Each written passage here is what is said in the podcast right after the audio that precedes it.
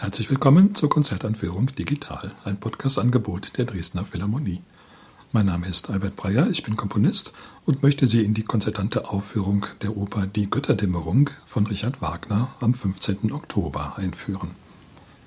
Die Dresdner Philharmonie spielt unter der Leitung ihres Chefdirigenten Marek Janowski.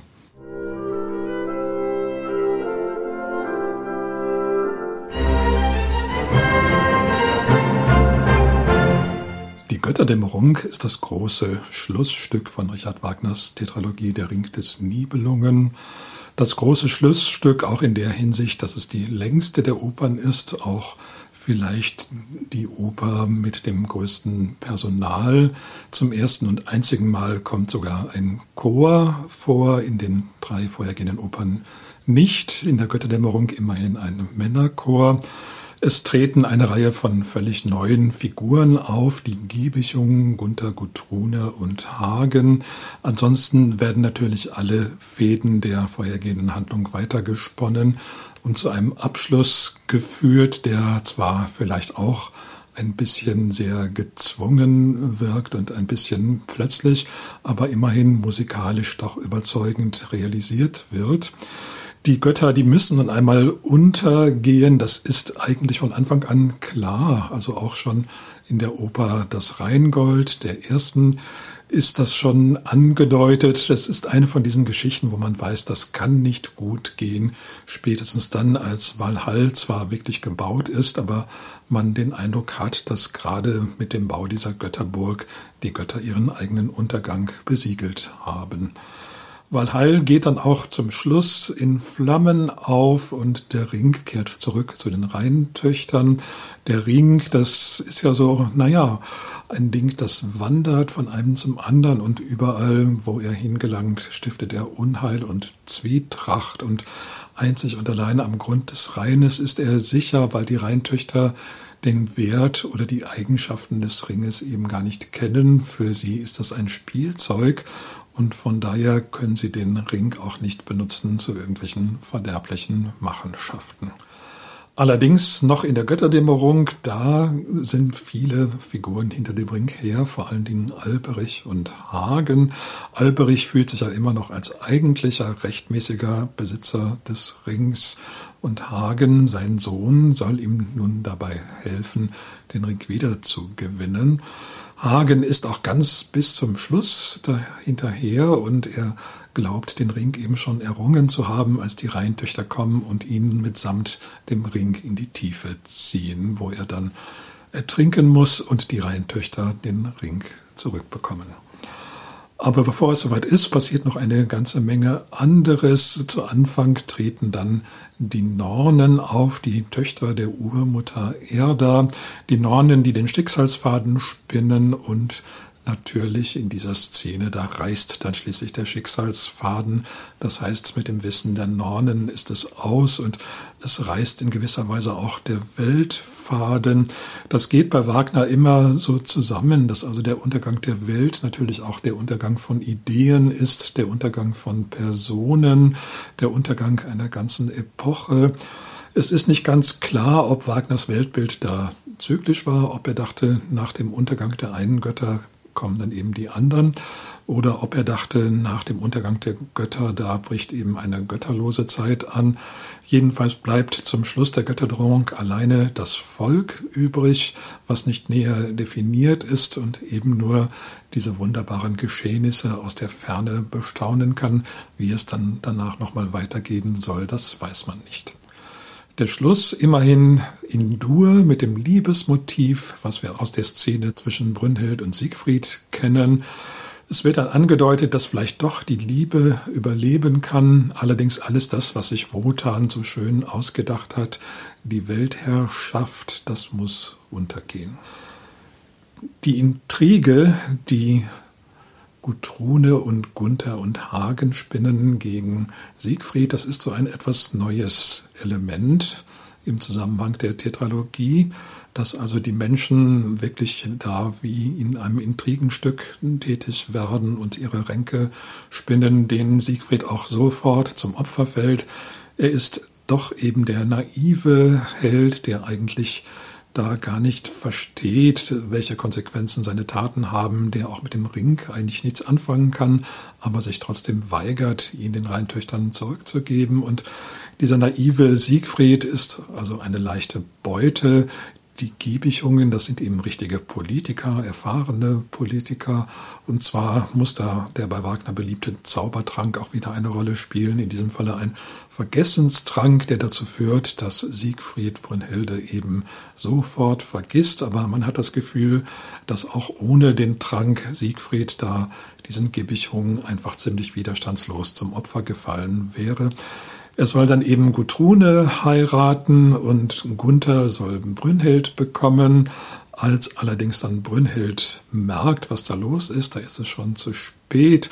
Sie glaubt erst, Siegfried habe sie absichtlich betrügen wollen und kennt natürlich die Wirkung des Zaubertranks nicht. Und als die Sache auffliegt, da ist Siegfried schon tot, ermordet von Hagen, dem Finsteren, dem Bösen, dem Sohn von Alberich. Diese finstere Welt von Alberich und Hagen, die findet musikalisch einen wunderbaren Ausdruck in einer wirklich sehr bemerkenswerten Szene, wo Alberich auftritt, aber man nicht ganz sicher ist, ob er nicht nur geträumt wird. Also Hagen schläft eigentlich und unterhält sich trotzdem mit Alberich und das Ganze ist so in einer merkwürdigen Zwischenwelt von Tag und Nacht und von Dämmerung und Morgen und von Bewusstsein und Unbewusstem. Das ist eine Welt, der Wagner musikalisch ganz wunderbaren Ausdruck zu verleihen äh, verstand. Äh, er verstand sich eben doch sehr gut auf alle möglichen Dämmerungsstimmen, auf das Zwielichtige.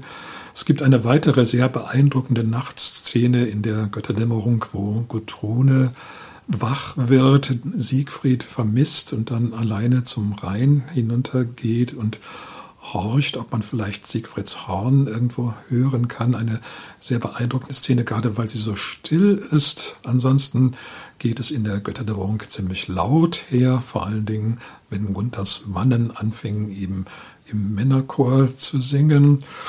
Stimmgewalt wird natürlich wieder vielen Personen abverlangt. Siegfried Hagen, streckenweise auch Gunther, Brünnhilde natürlich. Brünnhilde hat die große Schlussszene, die allein ungefähr 20 Minuten dauert, wo sie nochmal alles zusammenfasst, was geschehen ist und dann auf ihrem Ross Krane in den Scheiterhaufen springt.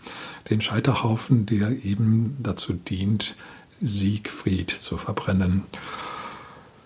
Siegfried hat dann ein sehr kurzes Leben gehabt und trotzdem ist allerhand geschehen, aber als Weltretter kam er wohl schlussendlich doch nicht richtig in Frage wegen seiner allzu großen Naivität und auch weil man nicht ganz versteht, wieso Siegfrieds Eigenschaften, die hauptsächlich Eigenschaften eines jungen Mannes sind, also Mut, Tatkraft, aber eben auch Naivität, wie das ausreichen soll, um das Weltgetriebe am Laufen zu halten. Eigentlich kommt einem zum Schluss dann doch Brünnhilde viel weiser vor, aber für sie bleibt auch nur der Untergang und zwar wirklich der selbst herbeigeführte Untergang. Als sie dann in den Scheiterhaufen springt, sieht man in der Ferne, dass auch gleichzeitig Walhall in Flammen aufgeht. Sozusagen so eine Fernwirkung, dass also der Scheiterhaufen für Siegfried dann auch zum Scheiterhaufen für die Götter wird. Das ist natürlich eine Philosophie, die sehr pessimistisch ist. Ursprünglich war das zum Teil anders geplant. Da hat Wagner noch in Siegfried den großen Retter gesehen, den Erlöser, der also dank seiner Tatkraft die alte Welt zerstören sollte und eine neue aufbauen. Nietzsche hat da etwas zynisch gemeint und dann las Wagner Schopenhauer und wurde Pessimist. Nun ja, ob das nun wirklich ursprünglich auf Schopenhauer-Lektüre zurückzuführen ist, der Pessimismus, das ist nicht ganz klar. Es ist aber unbestreitbar, dass sich Wagners Weltbild verdüstert hat und in der Götterdämmerung ist es eben sehr düster geworden. Das hat aber der musikalischen Gestaltung überhaupt keinen Abbruch getan. Im Gegenteil, die Götterdämmerung hat ein ganz wunderbar klingendes Orchester, ein sehr großes Orchester. Da haben manchmal die Singstimmen Mühe, sich dagegen zu behaupten, aber auch ein Orchester, das wirklich in glühenden Farben leuchtet. Es ist ja nicht nur die Größe des Orchesters allein, also die schiere Masse, die die Wirkung ausmacht, sondern vor allem der Umgang damit, die Differenzierung, die ganz feinen Übergänge von den sehr leisen Klängen bis zum vollen Tutti. Und da hat in der Götterdämmerung wirklich Wagner sein Äußerstes getan. Er konnte dann eben doch auf ganz, ganz lange Erfahrungen zurückgreifen vor allen Dingen denkt man sehr oft auch die Oper Tristan und die Solde, wahrscheinlich Wagners genialstes Werk, eben auch in orchestraler Hinsicht.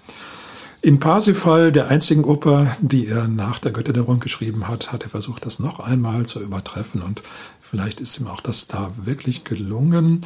Allerdings im Zusammenhang des Rings des Nibelungen ist die Götterdämmerung wirklich auch ein musikalischer Höhepunkt. Das hat dazu geführt, dass sich einzelne Stücke daraus auch selbstständig gemacht haben als Konzertmusik, etwa Siegfrieds Trauermarsch. Das ist auch wirklich möglich, weil die orchestrale Kraft dieser Stücke so groß ist, dass man sie ohne weiteres aus dem Opernzusammenhang lösen kann. Die Stimmen, wie gesagt, die haben da teilweise sehr zu kämpfen. Es gibt aber auch Stellen, wo sie sich mit dem Orchester ganz wunderbar verbinden und teilweise sogar in einen Dialog treten. Insgesamt ist die Götterdämmerung sicher ein würdiger Abschluss der Tetralogie geworden. Diese dunkle Färbung, die gehört eben einfach dazu. Es ist keine Tetralogie mit Happy End, sondern allerhöchstens eine Darstellung eines zyklischen Verlaufs, der auch seine lichten Momente hat, aber zum Schluss eben in den Untergang führt. Zum Abschluss noch einmal der Hinweis auf das Konzert. Es findet statt am Samstag, den 15. Oktober um 16 Uhr im Kulturpalast Dresden. Ich wünsche Ihnen viel Freude.